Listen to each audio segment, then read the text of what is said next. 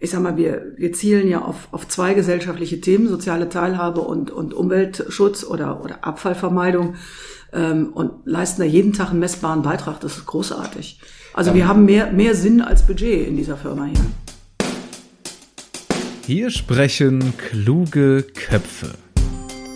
Herzlich willkommen zum Alumni-Podcast der Universität zu Köln.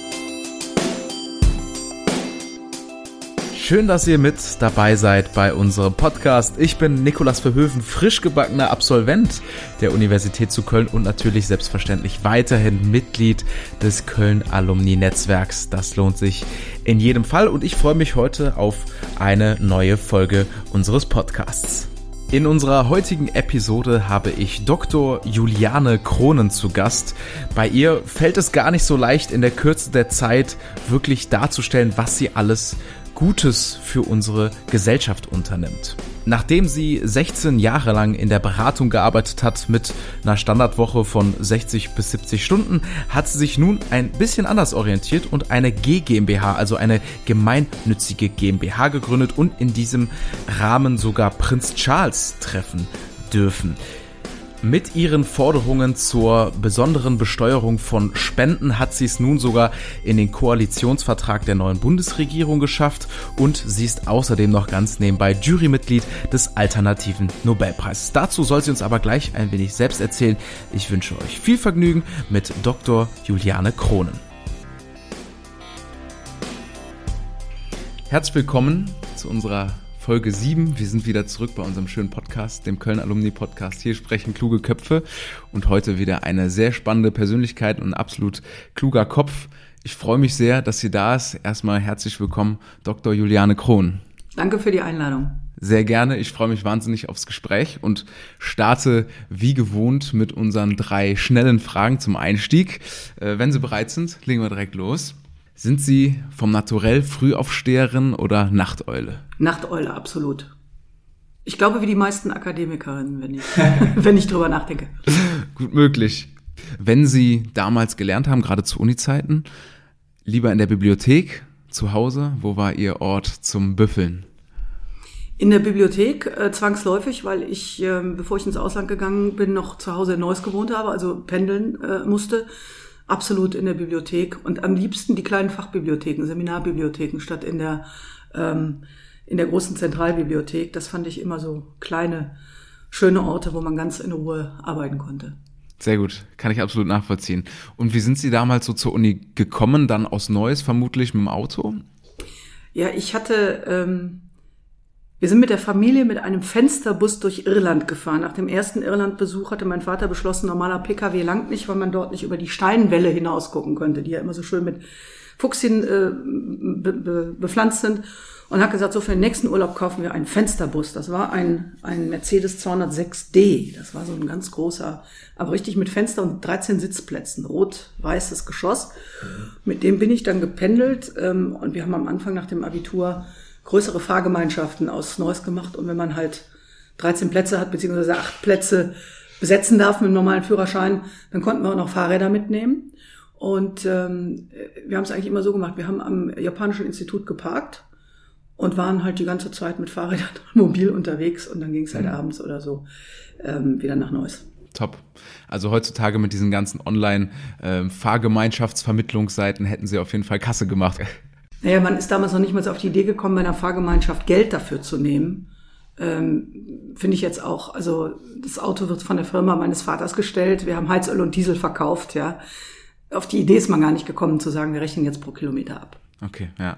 Ich würde ganz gerne chronologisch vorgehen. Ich habe ja gerade schon erwähnt, dass Sie natürlich auch an der Universität zu Köln studiert haben. Genau wie ich, unsere Gemeinsamkeit Betriebswirtschaftslehre. Später dann mit den Schwerpunkten betriebswirtschaftliche Planungslehre, Revisions- und Treuhandwesen sowie Informatik. Wenn wir ganz an den Anfang gehen, quasi an den Tag der Immatrikulation oder vielleicht auch die Wochen davor, warum haben Sie die Uni Köln damals gewählt als Ausbildungsstätte? Naja, also das war eigentlich völlig zwangsläufig, hätte ich fast gesagt. Wir hatten zu dem Zeitpunkt noch einen mittelständischen Betrieb, ungefähr mit 30 Mitarbeitern für Kraftstoffe und technische Gase. Und ähm, eigentlich wollte ich diesen Betrieb übernehmen. Die Industrie hat sich dann hinterher so geändert, dass es sowas, also diese Betriebsgröße gar nicht mehr gibt. Also es war klar, ich möchte gern in den Betrieb meines Vaters, in dem ich schon viel mitgearbeitet hatte mit meiner Schwester, äh, dort einsteigen.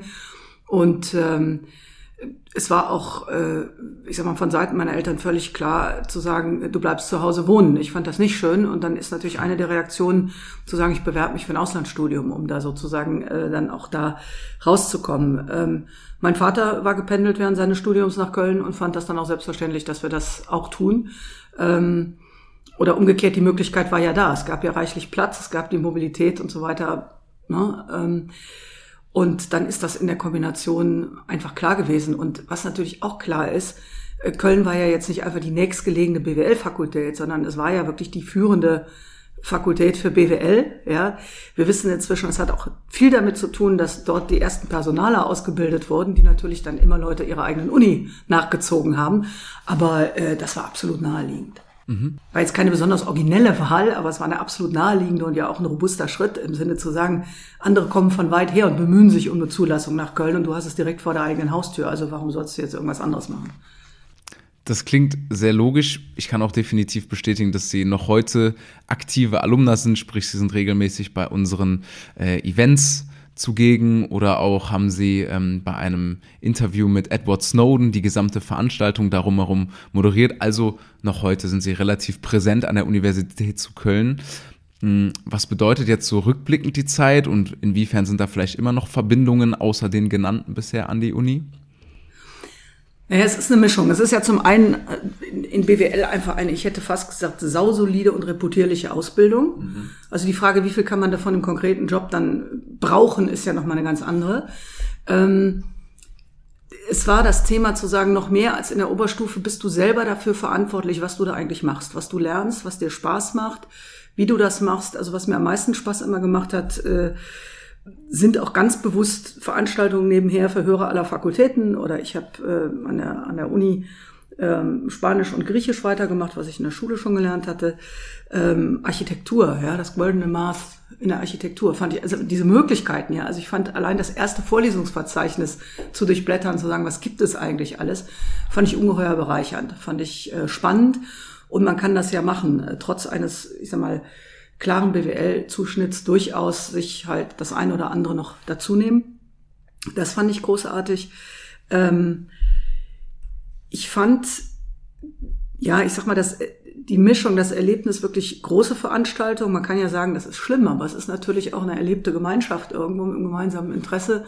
Und dann kleine Arbeitsgruppen ähm, hat mir Spaß gemacht. Und ähm, im Hauptstudium muss ich sagen, ähm, ich habe ja eine sehr seltene Fächerkombination gewählt, aber ähm, das Planungswesen ist letztendlich das, was heutzutage als äh, Strategie oder strategische Planung bezeichnet wird. Und der Professor Czeperski, der das ja eigentlich ähm, damals als einer der ersten überhaupt unterrichtete. Und ähm, das war eigentlich, ich würde mal sagen, das Wahlfach, wo ich am meisten gelernt habe, auch für die Zukunft, weil wir uns da sehr viel auch mit Entscheidungstheorie, Erkenntnistheorie und sowas beschäftigt haben. Wie, wie fällen Menschen Entscheidungen? Und das sind Dinge, die tatsächlich dann ähm, auch im Berufsleben wirklich relevant werden, ne, die man eigentlich in den klassischen BWL-Spezialfächern äh, gar nicht sich so anschaut. Und äh, was Norbert Schupersky damals ja auch angefangen hat, ähm, er war ja sehr umtriebig und eigentlich einer der ersten Wissenschaftsmanager, ist die ganze Frage, was bedeutet IT für Unternehmen? Ähm, wie setzt man letztendlich Strategie mithilfe von IT um? Und der Bereich Gründungsforschung, den er letztendlich in Deutschland eingeführt hat, wo ich dann ja auch meine Diplomarbeit gemacht habe. Also insofern absolut, ich sag mal, spannendes, stimulierendes Umfeld, was ich entwickelte und wo ich, wo ich eigentlich am meisten mitgenommen habe für, für meinen weiteren Weg. Mhm. Der weitere Weg führte dann noch zur Gründung. Sie haben es eben schon gesagt, da kommen wir gleich gerne drauf zurück. Hm, würden Sie auch sagen, dass das genannte gerade genau das war, was Ihnen am meisten im weiteren Geschäftsleben vor allen Dingen geholfen hat? Naja, also im, da kommt ja noch eine andere Komponente dazu. Ich war ja zwischendurch dann ein Jahr äh, in den USA mit einem Fulbright-Stipendium, habe dann Abschluss gemacht. Das heißt, man lernt dann natürlich extrem fokussiert auch zu lernen. Das heißt, extrem fokussiert auch ähm, ich sag mal, Ergebnisse zu produzieren und so weiter. Das war sicherlich wahnsinnig wichtig, wenn man in Beratung geht, wo sie Projekte haben, die permanent unter Zeitdruck sind. Ähm, das hätte sich jetzt, glaube ich, mit dem doch sehr freien, selbstorganisierten Lernen ähm, an der Uni vielleicht gar nicht so gut ergeben. Also da war diese auch diese doch sehr gegenteilige, ich sage jetzt mal auch verschulte Erfahrung aus den USA hilfreich, weil man dann sozusagen in diesen Modus gehen kann und sagen kann, so bis übermorgen muss das jetzt fertig sein. Ähm, aber was mir am meisten ähm, am meisten geholfen hat, ähm, diese Idee zu sagen, also die, erstmal die Erkenntnistheorie zu sagen, das, was wir sehen, ist das eigentlich alles oder übersehen wir was? Das ist in der Beratung wichtig zu verstehen, wie Dinge, wie Unternehmen funktionieren, wie Industrien funktionieren, den Dingen wirklich aus dem Grund, äh, auf den Grund zu gehen und auch diesen Spaß an der Erkenntnis zu haben. Das ist eine ganz wichtige Voraussetzung, wenn man Spaß an der Beratung haben will. Das ist was, was ich da gelernt habe. Und ich habe ähm, zum Thema Wissenschaftstheorie ähm, dort das erste Mal Kontakt gehabt mit ähm, den Theorien von äh, Sir Karl Popper und auch Mannheim die Frage, kann ich planen oder kann ich nicht planen? Und ähm, ich fand diesen Ansatz von Karl Popper, der gesagt hat, du kannst nicht alles planen, er nennt es Muddling Through, du kannst immer nur den nächsten Schritt tun. Und wenn du da aber bist, dann siehst du weitere Optionen und fällst dann die nächsten notwendigen Entscheidungen.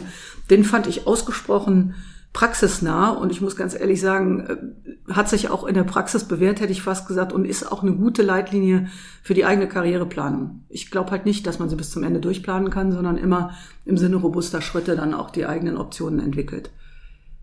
Es ist perfekt, dass Sie das erwähnen. Ich habe hier auch die Muddling-Through-Theorie mir notiert, weil Sie auch gesagt haben, das ist in Ihren Augen die praxisnächste, kann man ja vielleicht so frei übersetzen. Man wurschtelt sich so durch und dann kommt Aufgabe nach Aufgabe. Entsprechend würde ich jetzt zusammenfassen, dass Sie sagen, Sie haben einen guten theoretischen Grundstock gelernt. Ja, also ich, ich sag mal so, ich glaube, man hat ein Verständnis zu sagen, was ist eigentlich Sinn und Zweck einer Unternehmung, was macht die eigentlich, was sind die Kernprozesse, äh, was sind so die einzelnen Gebiete und man weiß aber eigentlich ähm, schon auf dem ersten Fall, da nutzt also keiner den Industriekontenrahmen, wie wir ihn in der Propedeutik gelernt haben. Ja, also natürlich nicht und Siemens schon gar nicht. Ne? ähm, auch nicht das Geschäftsjahr zum 31.12. Aber ähm, einfach ein, ein Verständnis zu haben, was sind so die, ich sag mal, die unterschiedlichen Disziplinen, was sind auch so die Modelle, was sind auch so die, ich sag mal, Optimierungsparadigmen, die, die ja sehr klassisch sind und inzwischen auch in Frage gestellt sind, zu Recht. Aber man kann die Sachen ganz gut einsortieren. Ich fand immer, ähm, ich habe das immer bewundert, wenn jemand jetzt ausgebildeter, promovierter Chemiker ist oder sowas, aber ähm, sich eigentlich ein Verständnis für so einen Gesamtorganismus erstmal erarbeiten muss. Das fände ich, also das fand ich dann einfach einfacher.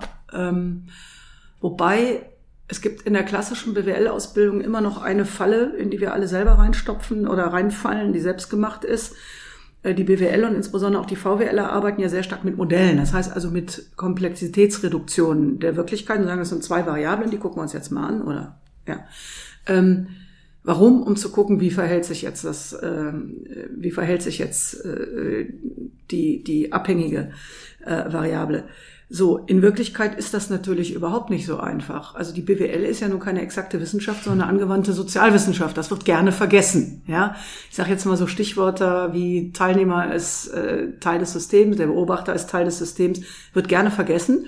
Und dann haben wir in der klassischen BWL-Ausbildung aber Leute rangezüchtet, wenn ich mir das amerikanische Modell angucke, die darauf getrimmt sind, jedes Quartal Gewinne auszuweisen.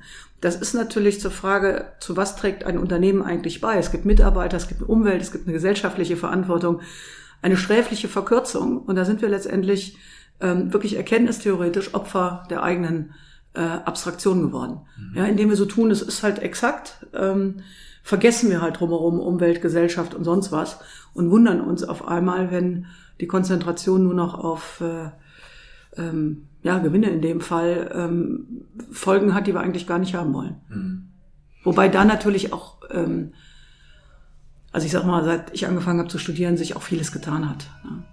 Ähm, Sie haben 16 Jahre lang als Beraterin gearbeitet, sprich sie kommen eigentlich aus der klassischen Wirtschaft bei der BCG. Ähm, das heißt, 16 Jahre lang, ich sag mal, einen sicheren Arbeitsplatz gehabt, ähm, einen sicheren Job gehabt, sichere Zahlung und dann haben sie irgendwann die Entscheidung getroffen, ich möchte jetzt was eigenes machen, ich möchte vor allen Dingen was Gemeinnütziges machen, nämlich die Inatura G GmbH, sprich gemeinnützige GmbH.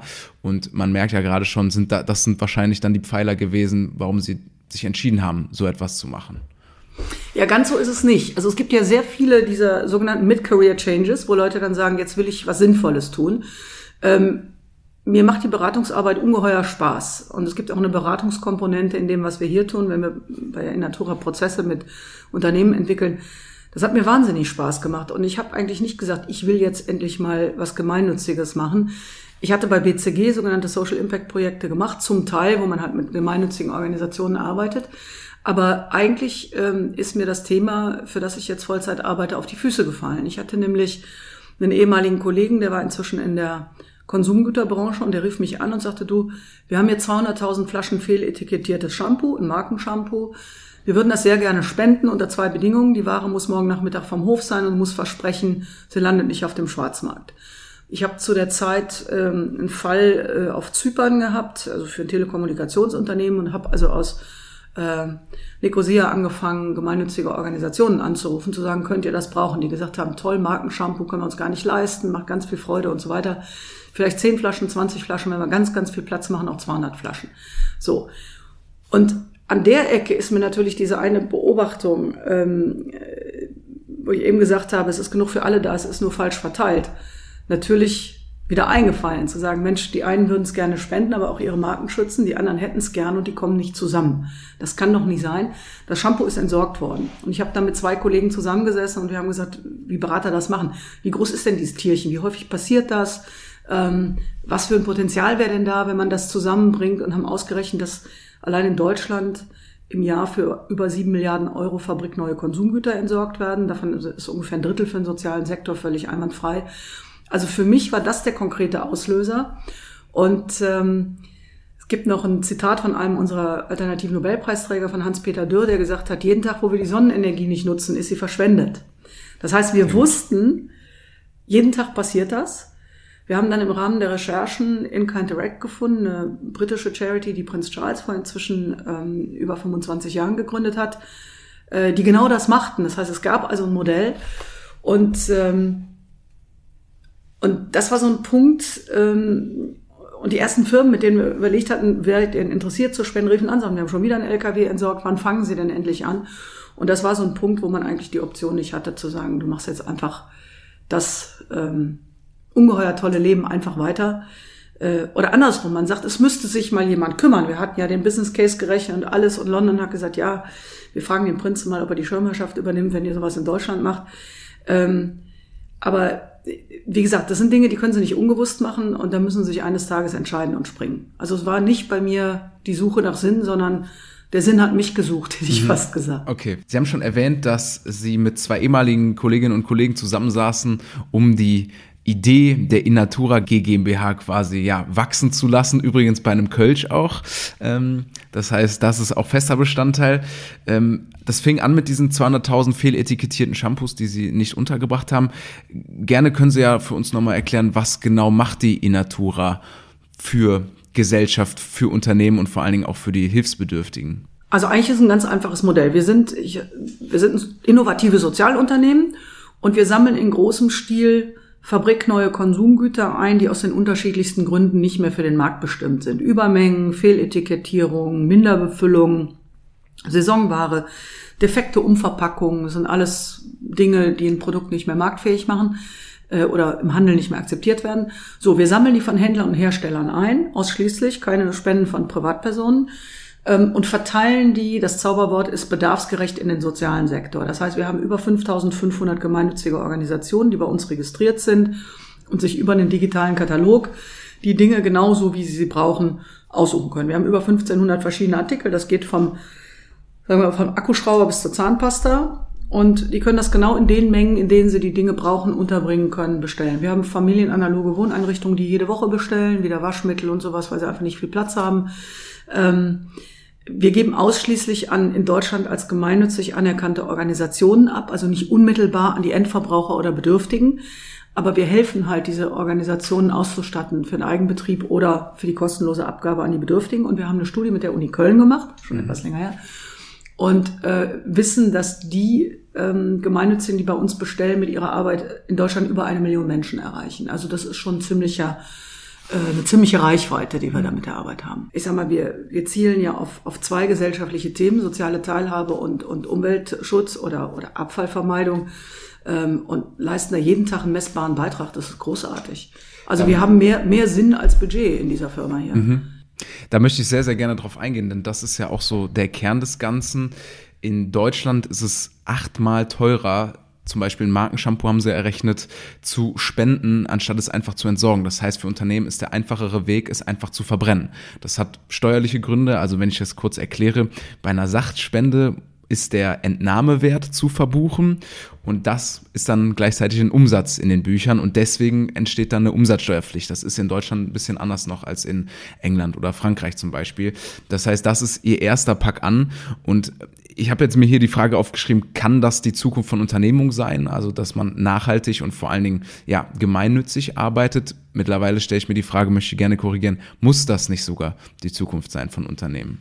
Naja, also wir, wir sind ja von Anfang an als Sozialunternehmen gegründet. Und Sozialunternehmen heißt ja tatsächlich als Hauptziel der Unternehmung, wie wir das gelernt haben, gesellschaftliche Themen zu adressieren. Und die Gewinnmaximierung gibt es dann erstmal nicht als Maximierung, eine Gewinnerzielung natürlich, weil die Idee ja auch ist, nachhaltig das Unternehmen zu finanzieren.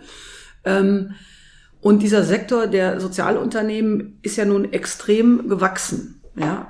Ähm, und das ganze Thema soziale Innovationen hat tatsächlich jetzt auch im Koalitionsvertrag der neuen Regierung einen breiten Platz gefunden. Also viele Forderungen auch nach einer eigenen Rechtsform dafür. Ähm, oder soziale Innovationen müssen genauso unterstützt werden wie technologische Innovationen inklusive der Finanzierung sind ja auf dem Tisch. Und viele Sozialunternehmer sagen schon, wir sind jetzt nicht eine Spezialform, sondern das ist eigentlich vernünftiges Wirtschaften. Also wir sagen zum Beispiel Ökologie und, äh, und Wirtschaften müssen sich nicht äh, widersprechen, sondern man kann tatsächlich, man kann ja auch mit gesellschaftlichen Themen sogar profitabel hoch, profitabel sein, wenn man das will. Wir haben uns anders entschieden. Ähm, und wir sehen halt, dass zunehmend Unternehmen auch darüber nachdenken, wie sie denn ihre Tätigkeiten einsortieren als Beitrag zu den nachhaltigen Entwicklungszielen, also SDGs. So, und auf einmal wenn Unternehmen sagen, jawohl, wir wollen unseren Abfall reduzieren, ist die Innatura natürlich ein ganz spannender Lösungsbaustein. Ähm, wir sind da noch nicht. Wir haben auch das Thema ja Externalisierung von Umweltkosten nicht. Ja. Ähm, die Modelle gibt es schon lange zu sagen, ich muss eigentlich die kompletten Kosten reinrechnen. Das gab es schon zu unserer Zeit an der Uni, dass man auch gesagt hat, was ist denn mit Human Capital und was ist denn mit externen Kosten. Ähm, es gibt gerade aktuell Vorschläge aus dem Bundeswirtschaftsministerium, wie man denn auch das Bruttoinlandsprodukt mit zusätzlichen äh, Kennziffern außer rein monetären Größen bewertet. Ähm, klar, also es ist natürlich, ähm, es ist ein wachsendes Segment, aber es ist noch lange nicht der Standard. Ne? Glauben Sie, dass jeder Einzelne in der Form auch die Welt verändern kann, weil sie gerade mit ihrem Unternehmen einen Riesenschritt dazu beitragen. Jetzt ist vielleicht nicht jeder so mutig und gründet ein eigenes Unternehmen, was so etwas anpackt. Und würden Sie diese These unterstützen, jeder Einzelne kann die Welt verändern und verbessern vor allen Dingen? Ja, absolut, im Kleinen. Ich finde, da wo man steht, und auch jedes Unternehmen hat das Recht, besser zu werden und sich zu verbessern, das sind ja Kleinigkeiten. Also ähm, bei der Innatura leben wir ja hauptsächlich von Produkten, die einfach ähm, Übermengen sind. Das heißt, äh, die Kehrseite unserer Wirtschaftsordnung, dass wir jeden Tag ein, eine reiche Auswahl von allem überall haben, heißt natürlich auch, es wird mehr produziert, als verkauft wird. Ähm, da gibt's immer wieder Leute, die sagen, man müsste doch Markträume produzieren. Wir wissen aus unserer Ausbildung, dass das nicht funktioniert. Beziehungsweise es gab mal eine Wirtschaftsordnung in Deutschland, wo man markträumend geplant hat. Äh, das Ergebnis ist hinreichend bekannt. So, aber wir geben halt dieser Kehrseite, wo man sagt, das ist Ressourcenverschwendung, es ist verstanden, es ist Ressourcenverschwendung, der wieder eine positive Medaille. Aber jeder von uns kann natürlich dazu beitragen, dass einfach dieser Überfluss ähm, nicht unbedingt honoriert wird. Was meine ich damit? Ich meine, es steht jedem frei, wie viel Stück Bekleidung er pro Jahr kauft und Klammer auf wieder entsorgt. Ähm, muss man muss man jede neue Lippenstiftfarbe mitmachen und dann angebrochene Lippenstifte wegwerfen. Es gibt so viele Bereiche, es gibt genug Unternehmen. Ich kann bei jedem Produkt, was ich brauche, ähm, mir eine Alternative suchen, die ähm, aus nachhaltigen Materialien gemacht ist, ähm, aus recycelten Materialien gemacht ist, ähm, die so produziert worden ist, dass die Menschen Geld verdienen, die es hergestellt haben, davon leben können in Würde. Das steht, das liegt wirklich in unserer Hand. Ähm, aber wie bei der Diskussion um Bio-Lebensmittel ist ja immer die Frage zu sagen, ist es Lip-Service? Und wenn es ans Portemonnaie geht, tun die Leute es tatsächlich. Müssen übrigens nicht immer teurer sein, die Sachen. Aber wir können extrem, ähm, selbst, und das ist ja jetzt nur als Konsumenten, das ist noch nicht das Thema zu sagen, engagiere ich mich politisch. Da bin ich übrigens auch der Meinung. Da kann man ganz viel bewegen. Und die Möglichkeiten, der Partizipation sind extrem ausgeprägt bei uns. Und wenn einer sagt, die Politik oder ist Politik müde, dann kann ich nur sagen, dann geh doch hin. Ja, ähm, also da kann jeder von uns. Die Frage ist, ist es einem wirklich wichtig? Und es kann wirklich jeder. Man merkt absolut, dass sie eine wirkliche Macherin sind, Dinge anpacken. Also ich finde es wahnsinnig beeindruckend, ähm, wie, ja, wie sie über den Tellerrand hinausdenken, Sachen angehen und auch verändern wollen.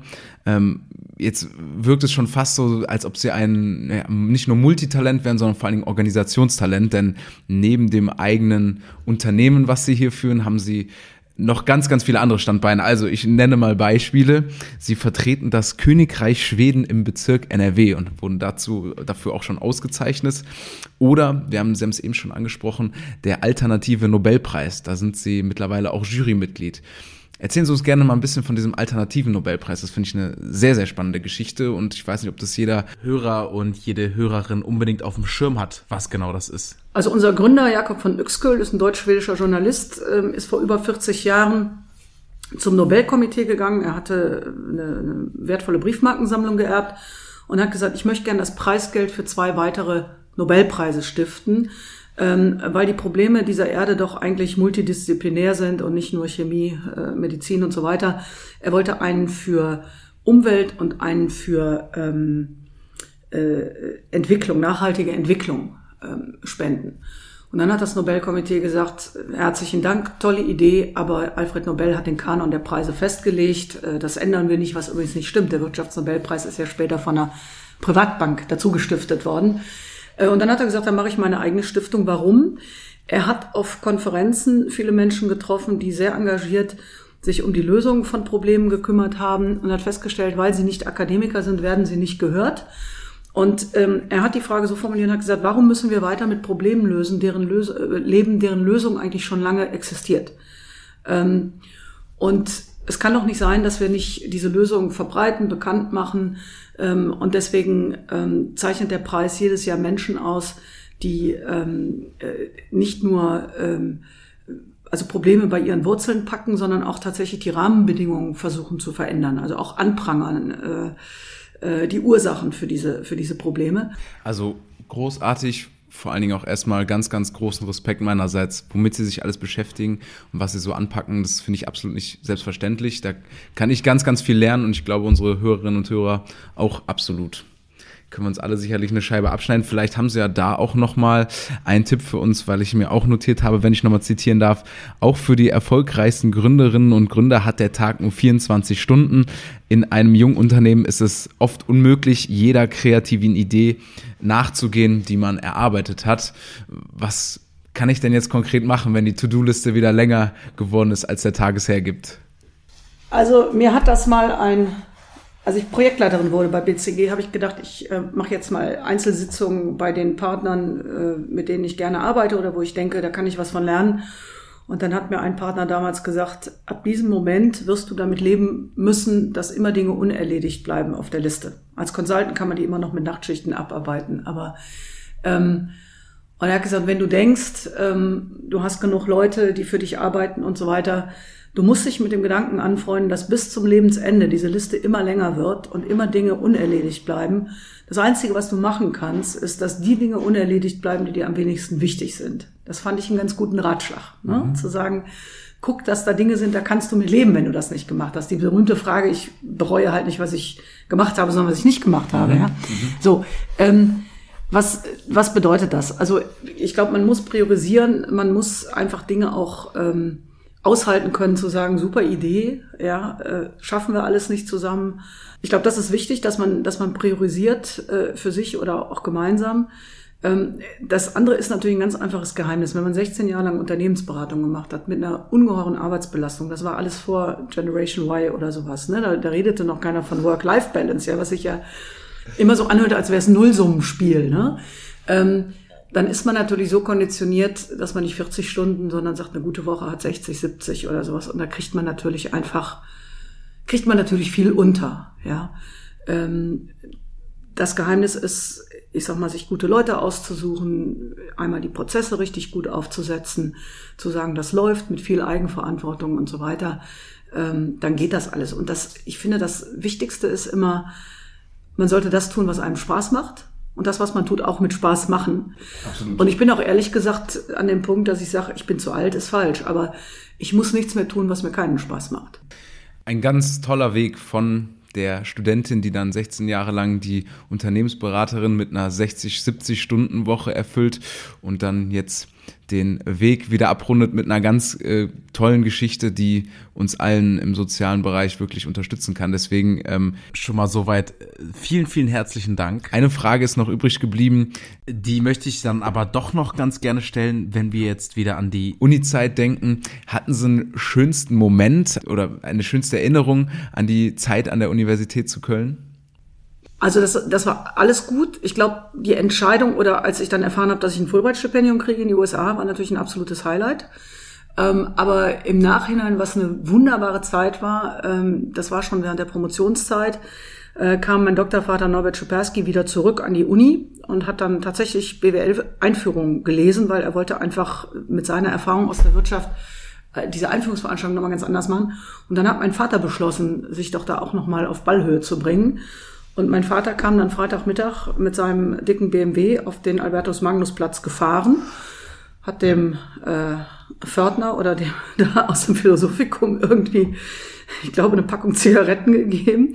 Also mein Vater, muss man sagen, hatte nur noch einen halben Fuß oder, oder anderthalb Füße zu dem Zeitpunkt und hat sich dann äh, mit mir zusammen in diese Vorlesung gesetzt bei meinem Doktorvater. Und äh, wenn Schuperski dann erzählte, wie das ein Unternehmen ist, hat dann schon mal das Wort übergeben hat gesagt, Herr Krohn, erzählen Sie mal aus Sicht eines erfolgreichen Unternehmers, wie ist das denn in der Praxis? Und das fand ich eine ungeheuer schöne Abrundung irgendwie, dass man das auch nochmal zusammen dann irgendwie durchgehen kann. Ne? Das ist wirklich eine schöne Abrundung. Deswegen zum Abrunden dieses Podcasts, leider schon am Ende wieder. Es geht oft viel zu schnell, aber das ist ja ein gutes Zeichen. Unsere letzte Aufgabe ist hier immer, dass ich ähm, Sie bitten würde, Ihre Zeit an der Uni Köln mit drei Worten zu beschreiben. Also bereichernd, wirklich im Sinne von intellektuelles Wachstum. Zu kurz, wenn man schnell studiert.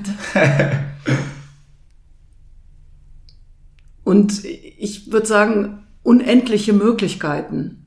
Also wenn ich mir heute die Curricula angucke oder sowas, also ich glaube wirklich diese ähm, die Universität als, als Ort wirklich des Lernens und der vielen Disziplinen und sowas, das fand ich, fand ich ungeheuer faszinierend. Also diese vielen Möglichkeiten, wo man dann äh, für sich auch Dinge rausfindet. Aber ich glaube, das ist es. Ähm, bereichernd, ähm, unendliche Möglichkeiten und ähm, zu kurz. Zu kurz, ja. Ja, ich meine, was einen im Nachhinein geritten hat, zu meinen, man müsste unbedingt in acht Semestern fertig werden, ne? Und äh, sich dann mit mit 23 ins Berufsleben zu stürzen, ähm, da würde ich ja, da würde ich ja heutzutage immer von abraten und sagen, nimm dir noch zwei Semester wirklich und sei es nur um Sprachen, Architektur. Also wie in der, wie in der Schule, ja, so schnell lernt man nie wieder Sprachen. Äh, würde ich sagen, so schnell kriegt man nie wieder diese Bandbreite angeboten und das absolut auszunutzen und, äh, ähm, und vielleicht auch, vielleicht auch mindestens so viel Zeit, wie man zum Lernen verwendet, darauf verwendet, ähm, auch letztendlich ein, ein persönliches Netzwerk aufzubauen. Und ich glaube, dass man, wir denken immer, das ist so einfach mit den ganzen äh, virtuellen Medien, aber wirklich Freundschaften ist deutlich schwieriger, glaube ich. Hm. Ja. Also die Zeit an der Uni geht weit darüber hinaus, nur Credit Points zu sammeln und den Studienstoff zu lernen, sondern auch Personen kennenzulernen, sich selber zu bilden, Allgemeinbildung vor allen Dingen und auch zu Netzwerken. Ja, absolut. Und ähm, die Credit Points, also ich weiß, das war ja auch für das Austauschjahr das Allerwichtigste, was kriege ich von der Uni anerkannt. Das hatte sich dann für mich erledigt, weil man mir die Möglichkeit gegeben hat, in dem Jahr einen Bachelor zu machen. Aber ähm, das ist, also das ist ja, im, also eigentlich die, die völlig falsche Zielsetzung. Also jeden meiner Fulbright-Alumni, den ich frage, sage, das Wichtigste ist die Erfahrung, dass man selber auf einmal Ausländer ist ja, mhm. ähm, und zurechtkommen muss die Menschen, die man kennengelernt hat, eine andere Einsicht äh, in das Land, diese, dieses totale Eintauchen in eine andere Kultur. Aber die Frage, wie viele Credit Points anerkannt werden und nicht, die ist mit Abstand betrachtet sowas von irrelevant. Und ähm, aber wenn man selber in der Situation steckt, dann glaubt man das halt auch nicht. Ne? Dann nimmt man den Ratschlag natürlich auch ungern an. Ne? Von daher hervorragend, dass Sie Teil unseres Uni Köln Netzwerks sind. Vielen, vielen herzlichen Dank, Frau Dr. Juliane Krohn. Es war mir eine große Freude und äh, sicherlich ein Gespräch, wo ich viel mitnehme und auch viel lernen kann. Herzlichen Dank, dass Sie da waren. Ja, danke schön. Mir hat's auch Spaß gemacht. Ja, mir auch. Die letzten Worte dieser Folge gehören gerne Ihnen. Wenn ich mir was wünschen dürfte. Ja, ähm, so gerne. Von den Hörerinnen und Hörern dieses Podcasts, da sind ja sicherlich viele, die auch in Köln studiert haben, die in Unternehmen sind also die, die in Unternehmen sind, bitte, bevor Sie Dinge entsorgen, denken Sie drüber nach, sprechen Sie uns an. Äh, übrigens nicht nur für die Kernprodukte Ihres Unternehmens. Wir verteilen gerne auch Werbematerialien. Sie glauben nicht, wie sehr Kugelschreiber, USB-Sticks und so weiter im sozialen Sektor nachgefragt werden. Und diejenigen der Zuhörerinnen, die in gemeinnützigen Organisationen arbeiten, viele haben uns auch nicht entdeckt. Es gibt 700.000 gemeinnützige Organisationen in Deutschland. Gucken Sie doch einfach mal unter www.innatura.org nach ähm, und schauen Sie, wie wir mit den Produkten Ihre Arbeit unterstützen können. Das würde mich sehr freuen.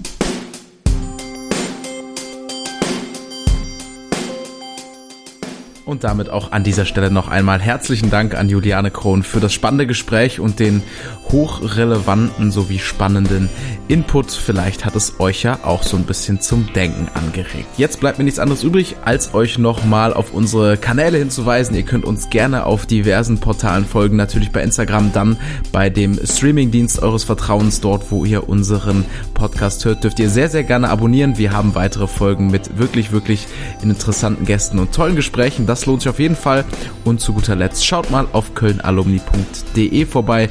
Da genießt ihr einige Vorteile, wenn ihr Teil des Netzwerks der Uni Köln seid und bleibt. Denn die Geschichten, die hier erzählt werden, haben das definitiv bewiesen. Vielen Dank fürs Reinschalten. Wir hören uns dann in der nächsten Folge wieder. Macht's gut.